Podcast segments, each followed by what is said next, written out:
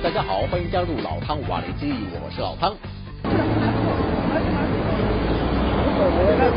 三位粉丝举起大谷翔平和洛杉矶道奇队签下全球职业运动史上最巨额合约的新闻快报，十年七亿美金，折合日币一千零一十五亿，相当于台币两百一十九亿。这项消息由大谷在社群平台上公布之后，东京街头派发号外的工作人员无不希望能在第一时间把这则撼动全球的大新闻传递到每一位民众的手中。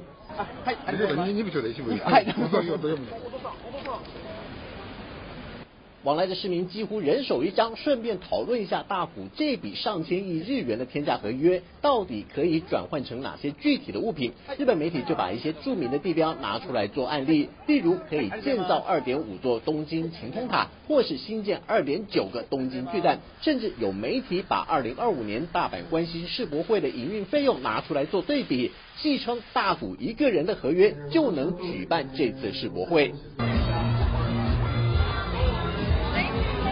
至于美国媒体则说，大虎这份合约的金额比起美联中区五支球队的团队薪资总和还要高。由此可见，道奇队为了网罗大谷，不惜痛下血本，来个破天荒的超级合约，向大谷展现诚意，一举将大谷捧上全球职业运动员最大金额合约的第一位。不过，也有一些球评对于道奇队的操作感到有点担心，因为在过去一个多月以来，各家媒体和运动经纪公司的评估一致认为，大谷应该可以获得一份八到十年左右的长期合约，但是金额应该落在五亿五千万到六亿两千万美元之间。因为大谷的新球季因为右手肘动手术的关系，暂时无法在投手丘展现他的载智力，球团似乎没有必要花超高年薪网罗一位只能担任指定打击的球员，而且最令美。国职棒评论圈吃惊的是，道奇队给出的价码甚至远远超过各家分析的上限，直接端出十年七亿美金的天价。合约内容公布之后，有些评论员还以为道奇队是不是按错了计算机的按键，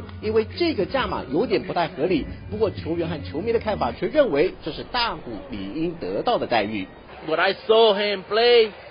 every day, like I gonna see something that I never see it, so he deserves it. And I, you know, when he got hurt, that hurt me too as a, as a fan because, you know, I thought in the moment that that gonna affect his big contract because I thought he gonna reach something that that nobody gonna get it. But 700 million, uh, I don't think it's a bad contract. さっき記事見たらソフトバンクの全選手の年俸よりも高いということで、まあ、夢しかないですね。はい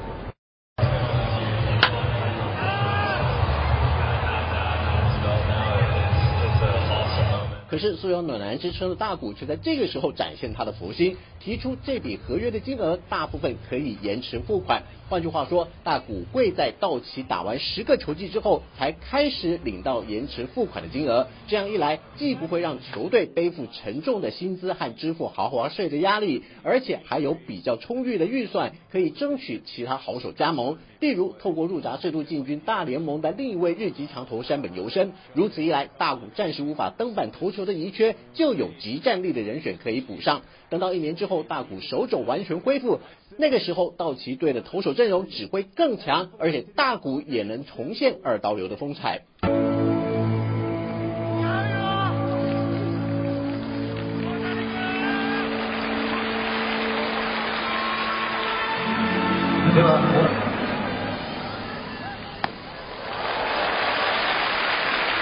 ありがとうございました。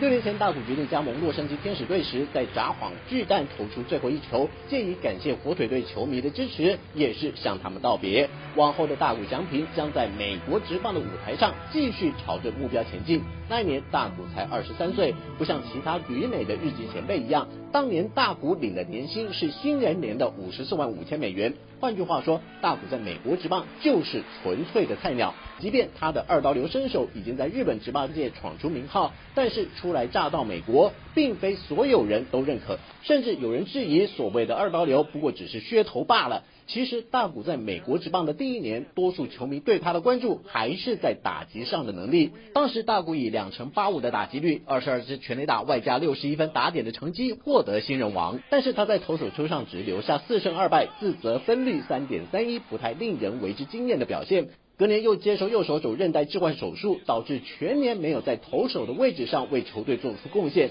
并且因为术后复健的关系，大谷隔了两百一十九天才回到大联盟，以打者的身份在场上效力。纵观大谷在天使队的六年期间，并没有受到身体伤病的影响，或是在薪资要求上和球队闹得不愉快，反而是拿出经得起验证的成绩，向大联盟展现他的价值。两度美联 MVP，两次银棒奖得主，以及连续三届全明星，也难怪当大谷获得自由球员资格后，天使队的新任教练 Ron Washington 在记者会上被问到有没有信心留下大谷时，会以不愿透露太多来回避提问。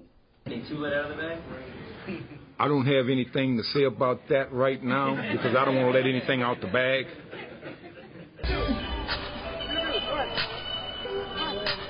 就是这么低调，大谷无论在公开场合或是私底下的生活，几乎看不到有任何炒作话题的操作。澳洲媒体 Australian Financial Review 更因此发出一篇专题报道，分析大谷几乎不为外界所知的低调形象，让签下他的球团大幅降低球员可能因为出现负面争议影响球队的风险，而且还会让更多人对他感到好奇。这也符合广告商的行销需要。所以大谷翔平不仅是全球标志性球员的代表。也在无形中为自己创造出可观的个人价值，甚至还超过了这位创作歌手。他就是刚刚被《时代》杂志评为年度人物的泰勒斯。Australian Financial Review 认为，大谷翔平的个人品牌价值之所以会超越泰勒斯的优势，除了全美乃至于全世界球迷的支持外，他的祖国远在太平洋彼岸的日本，预估也有至少一亿人会关注大谷在新球团的表现。而且，大谷从美联的天使转到国联的道奇，本身就已经是一个话题了。加上道奇也会组成三 MVP 打线，这些都是大谷转队后带来的效应，不但有助于拓展日本球迷的市场，同时球季这么长，大谷有更多创造话题的机会，比起泰勒斯在音乐创作上所需要花费的时间要更为方便。所以大谷投效道奇之后，即便球队开出史诗级的巨额合约，但是再商言商，对道奇和大谷来说，就将是一次双赢的合作。好了，就到这里，我们下次见。